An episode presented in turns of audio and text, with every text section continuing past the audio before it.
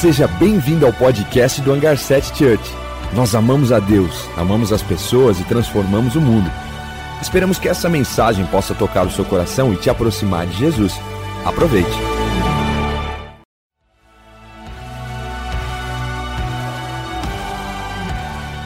Seja bem-vindo ao podcast do Hangar 7 Church. Nós amamos a Deus, amamos as pessoas e transformamos o mundo. Esperamos que essa mensagem possa tocar o seu coração e te aproximar de Jesus. Aproveite. Que especial, que momento maravilhoso, louvor, que presença de Deus. Uau, que momento bom de nós estarmos aqui, e que especial é nós sermos igreja online nesses períodos. O Senhor fez coisas incríveis, nós conseguimos crescer como nunca antes. Nós estamos vindo ao alcance do Rocket. Eu não sei se você já conhece a estação Rocket no YouTube. Eu não sei se você conhece o, o nosso conteúdo para as crianças, mas que você possa pesquisar na nossa página aqui no canto, tem que nós seguimos a estação Rocket, e Rocket tem alcançado muitas crianças e tem sido um privilégio para nós fazer parte dessa geração e deixar um legado, deixar um conteúdo online para que mais pessoas possam conhecer o nosso Deus. E para nós entrarmos na palavra desse rei tão poderoso, que é o rei Josias. Como se tem no início, muito pouco se falaram sobre ele. Ele não foi um rei famoso, talvez como Salomão, famoso como o rei Davi, um compositor como o rei Davi, mas ele reinou segundo o coração de Deus. Ele reinou quando o mundo estava em corrupção, quando o mundo estava em prostituição, quando o mundo tinha se esquecido de Deus por muitos anos. Josias não usou as desculpas Josias ele não usa as desculpas da influência da sua casa, nem da outra geração anterior. Ele vai e começa a se entregar a Deus a partir um relacionamento profundo com Jesus. Eu não quero que você use desculpa, ao contrário, não use desculpa para se entregar a Deus. Não use desculpas. Que você possa fazer o que Josias fez, que mesmo a influência que ele nasceu dentro da sua própria casa, o seu avô Manassés, o seu pai Amon, não fez com que ele usasse elas para continuar aquilo que eles começaram, ao contrário, ele pegou a partir de uma perspectiva nova, um coração, segundo o coração de Deus, ele reinou conforme a vontade de Deus, e assim ele transformou a sociedade.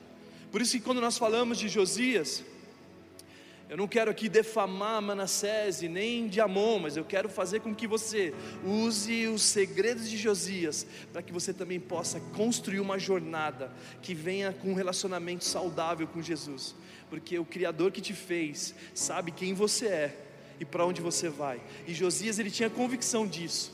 Josias ele tinha integridade, o caráter de Deus, porque ele sabia quem ele era.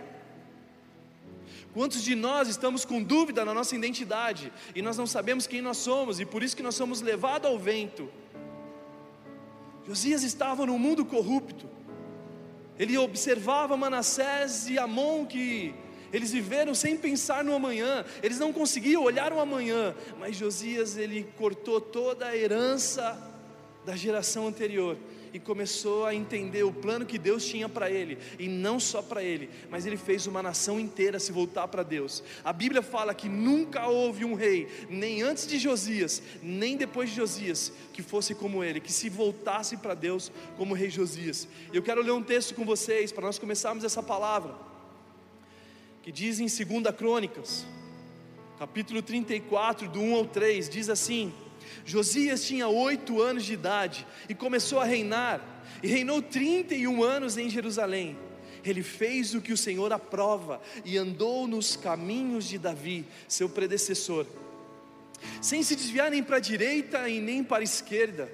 E no oitavo ano do seu reinado, sendo ainda bem jovem, ele começou a buscar a Deus, o Deus de Davi, seu predecessor. Uau!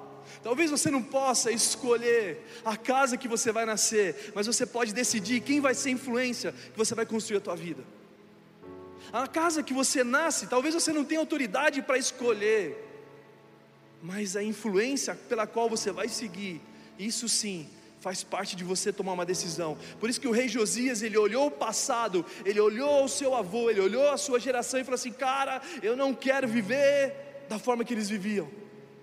Eles viveram de uma forma que não agradavam a Deus, e Josias, tão novo, ele escolhe se posicionar diante de Deus. Eu sei que Deus está levantando novos Josias na nossa geração, novos Josias que le levam a palavra de Deus a sério, que buscam o Senhor, sem perder tempo com influências erradas. E ele vai e se baseia em Davi, no rei Davi. Ele procura a história dos reis, encontra o rei Davi, e ele começa a descobrir um rei que reinou segundo a vontade de Deus. E aí ele começa a, a ser influenciado por Davi, ele começa a, a buscar aquilo que Davi buscava. E quando ele busca os princípios de Davi, ele descobre que o templo de Deus, que foi construído por Salomão, tinha sido abandonado. E aí o rei Josias, ele não procrastinou a reforma da casa de Deus, mas aí ele começa a ajustar os administradores para produzir a reforma daquilo que tinha começado lá em Davi. E é interessante porque o texto revela sobre um, Deus, um, sobre um rei que gostaria de reformar o seu país. É interessante porque Josias ele estava vivendo um caos, um país corrupto, um país de ponta cabeça, e ele começa a dizer: Eu preciso reformar o meu país, eu preciso reformar o templo do Senhor. E aí, quando ele começa a desejar a reforma do templo, porque, ei, presta atenção, quando Deus quer fazer alguma coisa, começa dentro da sua igreja. Quando Deus quer fazer alguma coisa, começa dentro da igreja. E aí, Josias, ele começa a querer reformar a igreja, para reformar o país. E aí, algumas coisas acontecem, nós vamos começar. Eu quero ler o texto, que diz em 2 Crônicas 34 ao 8 no 18 ano do seu reinado, a fim de purificar o país e o templo. Ele enviou Safã, filho de Azalias, e Maceias, governador da cidade, junto a Joá, filho do arquivista real Joacás, para restaurarem o templo do seu Deus. Interessante porque Josias, ele quer promover a reforma global, ele quer promover a reforma do seu país, uma reforma nacional, e aí ele começa a olhar e fala assim: "Eu preciso começar pela casa de Deus, que foi aquilo que Davi fez". E aí nós começamos a observar, já que eu não quero julgar a igreja de hoje, mas o que eu quero falar é que muitas vezes precisa uma reforma na igreja física, mas mais do que na igreja física, é na igreja Juan, é na igreja você. Nós precisamos permitir com que o Senhor venha nos reformar, porque nós hoje somos o templo do Espírito Santo. Para que nós possamos trazer uma reforma na nossa nação, precisa primeiro a reforma dentro do meu coração. Para que Deus possa fazer com que o nome dele seja conhecido, eu preciso fazer primeiro o nome dele conhecido em mim. E aí nós percebemos no decorrer da história de Josias que quando ele pensa em fazer a reforma na igreja, a reforma acontece nele. A reforma começa a acontecer no próprio Josias. No 18 ano, nesse, nesse período ele estava mais ou menos com 26 anos. Ele começa a reinar com 8 anos de idade, ele era muito novo. Porque nós nunca podemos menosprezar a idade de alguém, seja você sendo muito jovem ou muito velho. Nunca é tarde para você viver e reinar conforme a vontade de Deus na tua vida. Nunca é muito cedo e nunca é muito tarde. O rei Josias começa a reinar com oito anos de idade. Em casa, eu tenho o Kevin. O Kevin começou a reinar com três anos de idade. Eu não sei se você sabe, mas o Kevin ele dava tanto trabalho em casa que a casa era o reino dele. Ele ia no supermercado, ele fazia a mãe passar vergonha. Então ele estava reinando naquele período. E a gente, onde ele ia, quem conhece o Kevin sabe que ele não é nada disso hoje. Mas quando ele era muito novo, ele dava tanto trabalho, tanto trabalho, ele reinava com três anos de idade a nossa casa. Aí aquela mãe foi lá e ungiu ele com óleo, tal, não sei o que lá, e ele se tornou um rei incrível. Mas o que eu quero dizer é que não não se prenda à sua idade. Não, não, não, não menospreze não subestime um adolescente, não subestime um jovem, não subestime uma criança, não subestime o mais velho. Todos nós podemos escolher agora viver conforme a vontade de Deus, não mais conforme a nossa vontade. E aí Josias, ele foi reformar a igreja. E aí existe alguns segredos dentro da casa. E aí quando Josias ele vai reformar e ele envia os arquitetos, os reformadores da igreja, do nada dentro do templo ele encontra a palavra, o livro da vida. E quando ele encontra o livro da vida, ele começa a, a buscar o entendimento do que aquele livro estava dizendo. E é interessante porque a Bíblia tem muitos enigmas onde a palavra de Deus estava dentro do templo, a palavra de vida estava dentro do templo e Anos depois, em Jesus, quando ele estava na Páscoa, que Páscoa significa lembrar do que o Senhor fez, lembrar da libertação que ele fez para nós, Jesus, ele estava na Páscoa e de repente os seus pais, Maria e José, eles vão à distância, eles perdem Jesus. E aí, quando eles vão descobrir onde estava Jesus, onde ele estava, ele estava dentro da igreja, ele estava dentro do templo. Quantas pessoas querem procurar Jesus em outros lugares? Eu não quero limitar Jesus só na igreja, mas eu quero dizer que o mesmo Jesus que estava na igreja e que a Bíblia fala que ele é o Verbo, João 1:1, ele é o Verbo, ele andava com Deus, ele é a própria palavra, ele também é o livro que estava dentro do templo, é o mesmo templo que Josias achou o livro na sua geração. Ei, presta atenção: o avivamento só vai vir, a reforma só vai vir da nossa nação a partir do avivamento bíblico, da palavra de Deus, que encontra o nosso coração e ele transforma a nossa mente, a ponto de nós sermos reformados para reformar. Não adianta você querer mudar a sociedade sem mudar primeiro. Não adianta você mudar o seu casamento sem você mudar primeiro. Não adianta você querer mudar os seus filhos sem mudar primeiro. Não adianta você querer mudar o mundo sem mudar primeiro. E Josias foi encontrado pelo Senhor. O Deus da palavra encontra Josias. E aí, quando encontra Josias, ele tem uma reação. Em 2 Reis 22, 11, o 13 diz assim: Assim que o rei ouviu as palavras do livro da lei, ele rasgou as suas vestes e deu-lhes esta ordem ao sacerdote Uiquias, Aicã, filho de Safã, Aquibor, filho de Micaias, Micaías, ao secretário Safã, auxiliar real Asaías, vão consultar o Senhor por mim, pelo povo e por todo Judá, acerca do, do que está escrito nesse livro que foi encontrado. Porque a ira do Senhor contra nós deve ser grande, pois os nossos antepassados não obedeceram a palavra desse livro e nem agiram de acordo com tudo que nele está escrito a nosso respeito.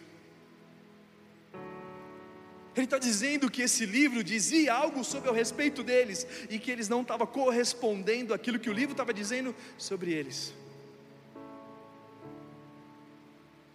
Então Neemias ele vai reformar a igreja, ele vai reformar, o templo, e quando ele reforma o templo, logo ele acha a palavra, e é por causa da palavra que nós vamos produzir um avivamento bíblico.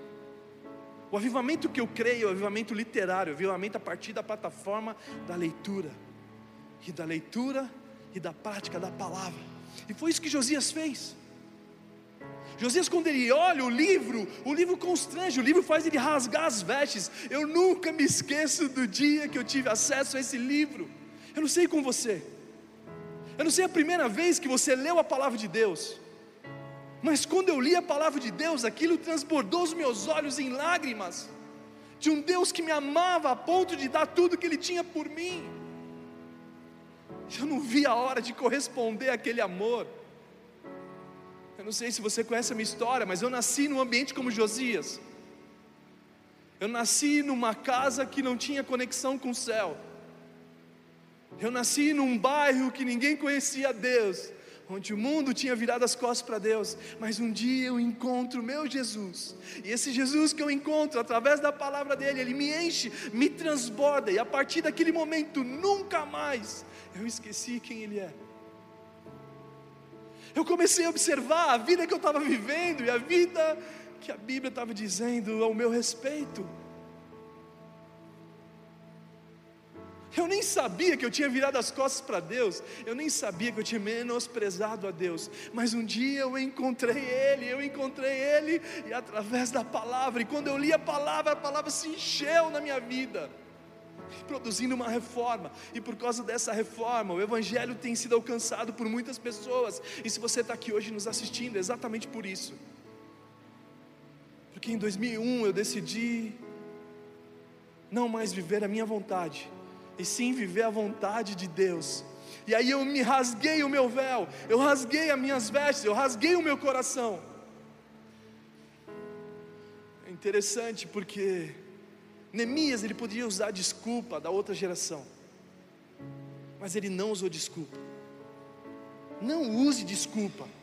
Não use desculpa para você dizer sobre a sua casa. Não use desculpa para você falar o ambiente que você nasceu. Não use desculpa para que você viva a sua vontade. Ao contrário, que você possa abrir mão das desculpas para viver a vontade daquele que é o teu Salvador, daquele que é o teu Criador. E que nós possamos viver um evangelho genuíno, transformador, que reforma a partir da casa, da igreja, do templo que sou eu.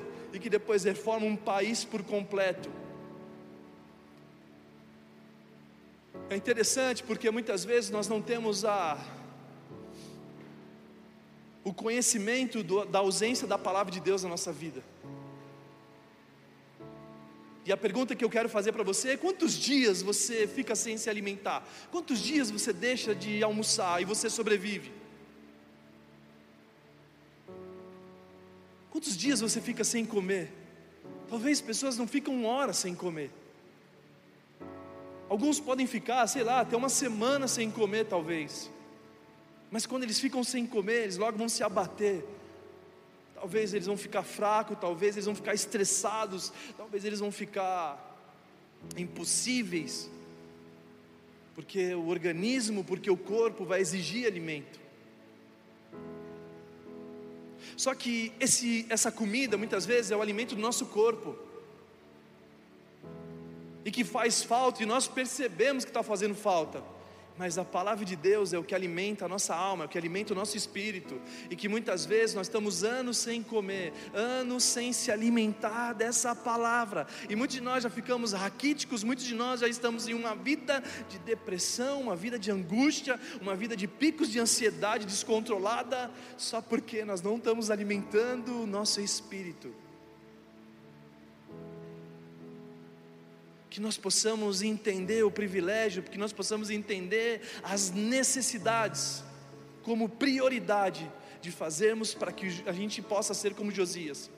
Sim, Deus quer levantar novos Josias. Sim, você pode ser um novo Josias, mas que você possa começar a reforma da igreja, que é dentro de você, a partir da palavra de Deus, e que dessa palavra de Deus gere o arrependimento genuíno, para que você possa se parecer com aquele que te fez a imagem e semelhança dele, e aí você se rende a ele, a ponto de não mais viver as suas vontades. Eu não quero mais viver os meus sonhos, eu não quero mais viver de forma egoísta, ao contrário, eu quero viver conforme a tua vontade, porque, como fala em Romanos 12, a tua vontade é boa, perfeita e agradável, e é ela que eu quero viver. Josias escolheu não se amoldar pelo padrão do mundo. Josias escolheu não usar desculpas para estar no padrão que o mundo tinha criado. Quantas pessoas devem ter falado para Josias: Ei Josias, o seu avô fazia isso, os seus pais faziam isso, e por que, que você não vai fazer? Josias ele deu um basta na sua herança para acessar as heranças celestiais. E aí, através da palavra, ele se quebranta, e não existe um coração quebrantado que Deus não se prostra para ouvir. Deus não resiste a um coração quebrantado. Então Josias ele rasga o véu, ele entra diante da presença de Deus e fala: Deus, eu imploro que você não esqueça de nós.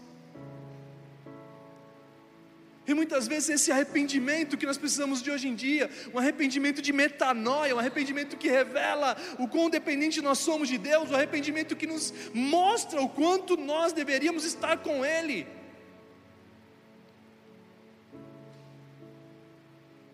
Aí Josias, em 2 Reis 22, 19, vem a resposta de Deus. E já que o seu coração se abriu e você se humilhou diante do Senhor, ao ouvir o que falei contra esse lugar e contra os seus habitantes, que seriam arrastados e amaldiçoados, e porque você rasgou as suas vestes e chorou na minha presença, eu o ouvi, declara o Senhor. E por causa que você chorou, e por causa que você rasgou as vestes, eu ouvi. Sabe, o nosso Deus, Ele, Ele não resiste a um coração quebrantado. O nosso Deus não resiste a um coração que se quebranta diante da presença dEle. Talvez você viveu uma vida que você perdeu conexão com Deus, talvez você tomou escolhas que você nem convidou Ele a tomar. E por isso que muitas vezes nós somos enfiados em problemas, em problemas, em problemas. Ou talvez não, as suas escolhas foram até com sabedoria, a ponto de você estar num ambiente de muito, muito sucesso, muita conquista. Mas isso também não difere, porque muitas vezes sucesso e conquista sem Ele não faz sentido algum. A exemplo do próprio Manassés, é interessante, porque Manassés ele também se arrepende. O avô de Josias também se arrepende. Mas quando ele se arrepende, a vida já estava tarde. E uma coisa, quando nós lemos essa palavra, nós percebemos que sim, Deus perdoa, mas a vida não. Ei, Deus vai te perdoar, mas a vida não vai te perdoar. Manassés viveu sem pensar no amanhã, então logo ele usou o tempo dele em desperdício, e muitos de nós estamos sendo como Manassés nos dias de hoje, vivendo lá do, sei lá, o lado Coca-Cola da vida. Estamos vivendo, deixa a vida me levar. E Manassés estava vivendo isso. Ei, não, lá no final eu me, eu, eu, me, eu me rendo. Ei, no final da minha vida eu me rendo. Ei, jovem, ei, mais novos. Você pode evitar muitas frustração no seu coração. Você pode evitar muitas cicatrizes dessa vida. Ah, não, eu vou curtir a vida e depois eu sirvo a Deus. Ei, presta atenção: não existe vida sem aquele que é o caminho, a verdade e a vida. Ei, não pare de se enganar, pare de viver levado ao vento. Deus está procurando Josias, Deus está querendo levantar Josias, que entende a reforma nacional, que entende a reforma que existe, que precisa no nosso país, que existe a necessidade da reforma na, na igreja, não só no prédio. E a reforma da igreja é através da palavra, porque o que muitas vezes está faltando na igreja é a palavra que foi achada por Josias. O que falta talvez para você é você ser guiado pela palavra de Deus. Por isso que Josué, em 1, Josué 1, capítulo 8, 9, fala: medite no livro de, dia, de Deus de dia e de noite para que você tenha bem, para que você seja bem sucedido, medita no livro da lei de dia e de noite. Ou seja, não é de dia e depois de noite, não, é continuamente. Esteja conectado à minha palavra. Então Manassés ele se arrepende, Deus o perdoa, mas a vida não o perdoa. E quando ele se arrepende, no sofrimento. O arrependimento talvez de Manassés não foi genuíno um arrependimento de pressão, foi um arrependimento que ele não tinha opção, ele estava sofrendo, ele estava preso, porque os inimigos de Deus os destruíram, e ele acabou sendo preso, e o texto em 2 Crônicas 33, 12 ao 13, diz assim: No seu sofrimento, Manassés orou com fervor ao Senhor, o seu Deus cheio de humildade, ele se arrepende diante dos Deus, do Deus, dos seus antepassados, e Deus ouviu a sua oração e atendeu o seu pedido, deixando que ele voltasse para Jerusalém.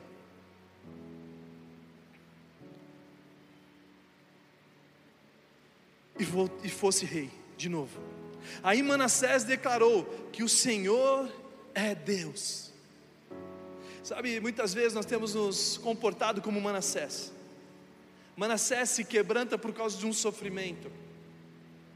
Existem pessoas que só vêm para a presença de Deus nas dificuldades. E logo quando as coisas começam a melhorar, se esquecem de Deus. Ei, presta atenção, que você possa construir um relacionamento com Deus, assim como Josias. Josias, independente da fase que ele estava vivendo, ele sabia em quem ele cria. Josias é um rei que depois que ele faleceu, depois que ele partiu para o Senhor, o mundo lembrava dele 200 anos da reforma que ele produziu global. Ele alcançou Judá, ele alcançou Jerusalém.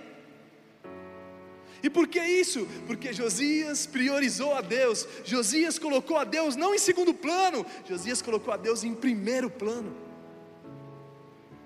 E logo quando ele leu a palavra de Deus, ele começou a perceber que existiam coisas que estavam distraindo o povo de Deus e inserindo para os outros reis. Como diz em 2 Reis 22, 17: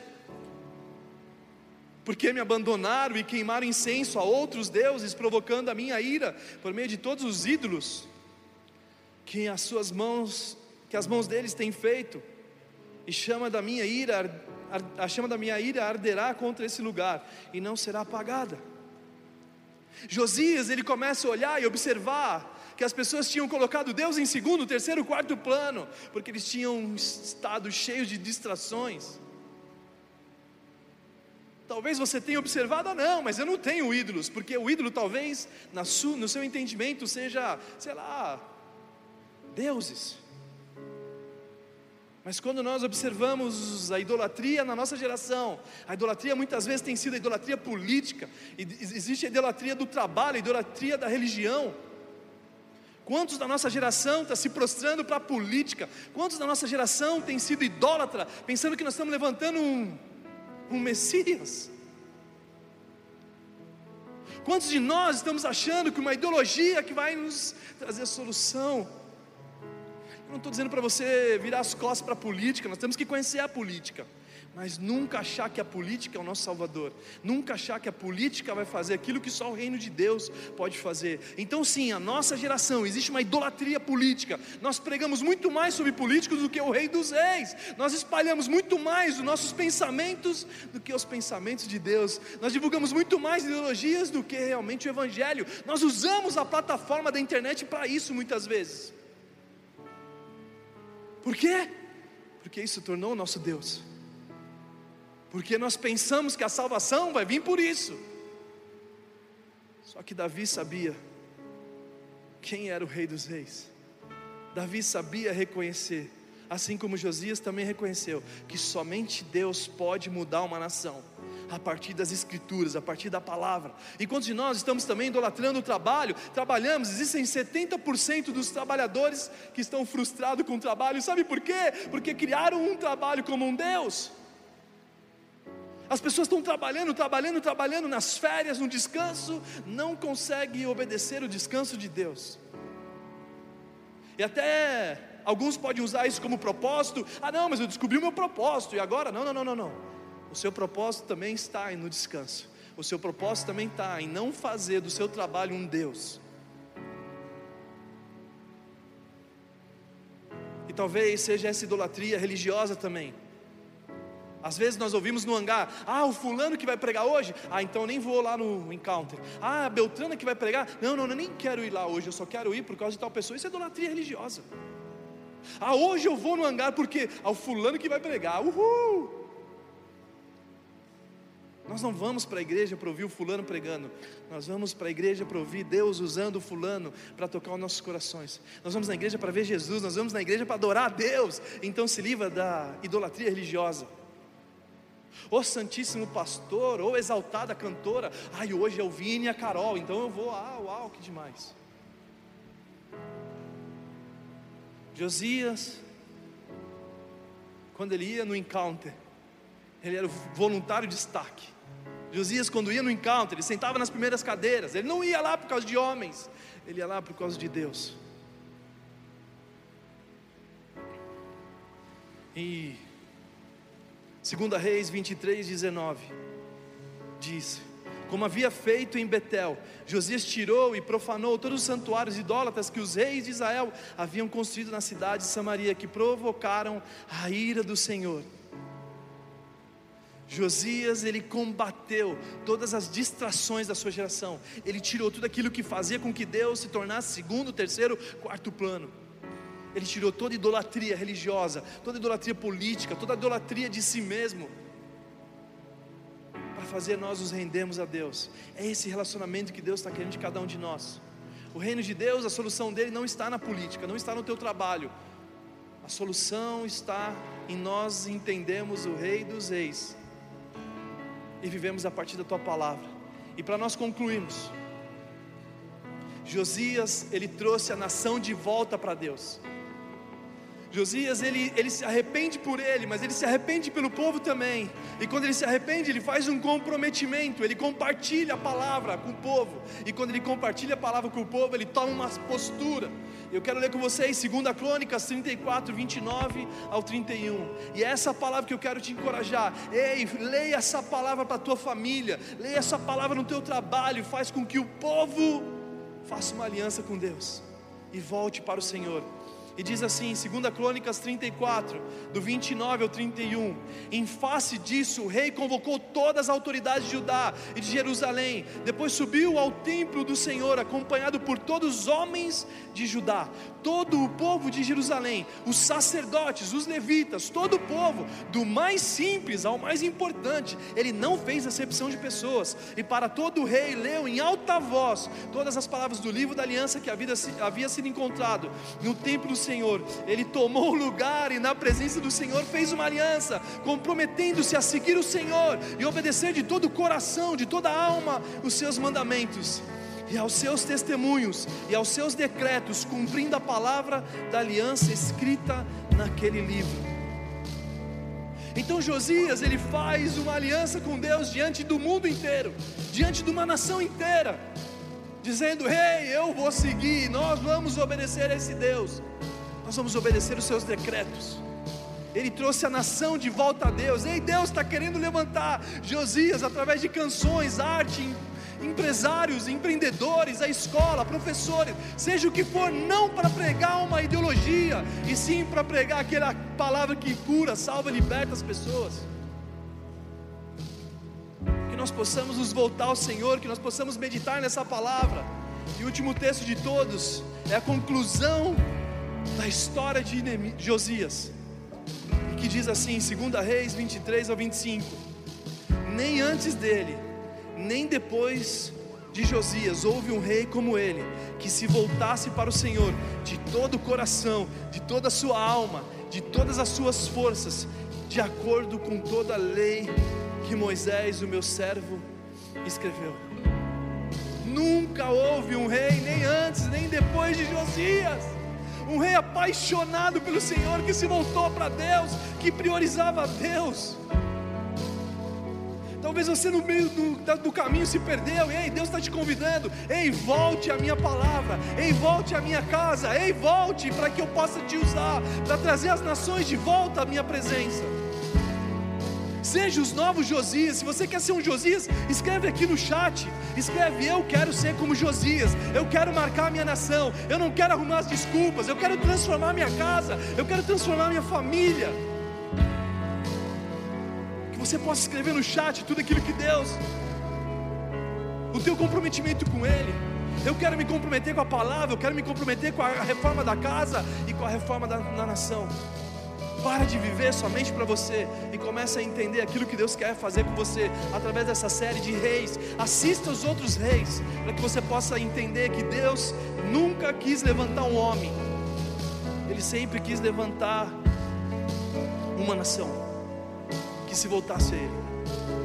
Então, se você quer entregar a sua vida para Jesus agora, você coloque aqui Eu Quero Jesus, hashtag Eu Quero Jesus, e aqui abaixo tem um link que você possa clicar e preencher com as informações para que o nosso time pastoral possa te conectar e você fazer parte da nossa família. Então, se você agora quer se posicionar como Neemias, como Josias, que você possa escrever no link abaixo: Eu quero Jesus, eu quero entregar minha vida para Jesus, e juntos vamos orar.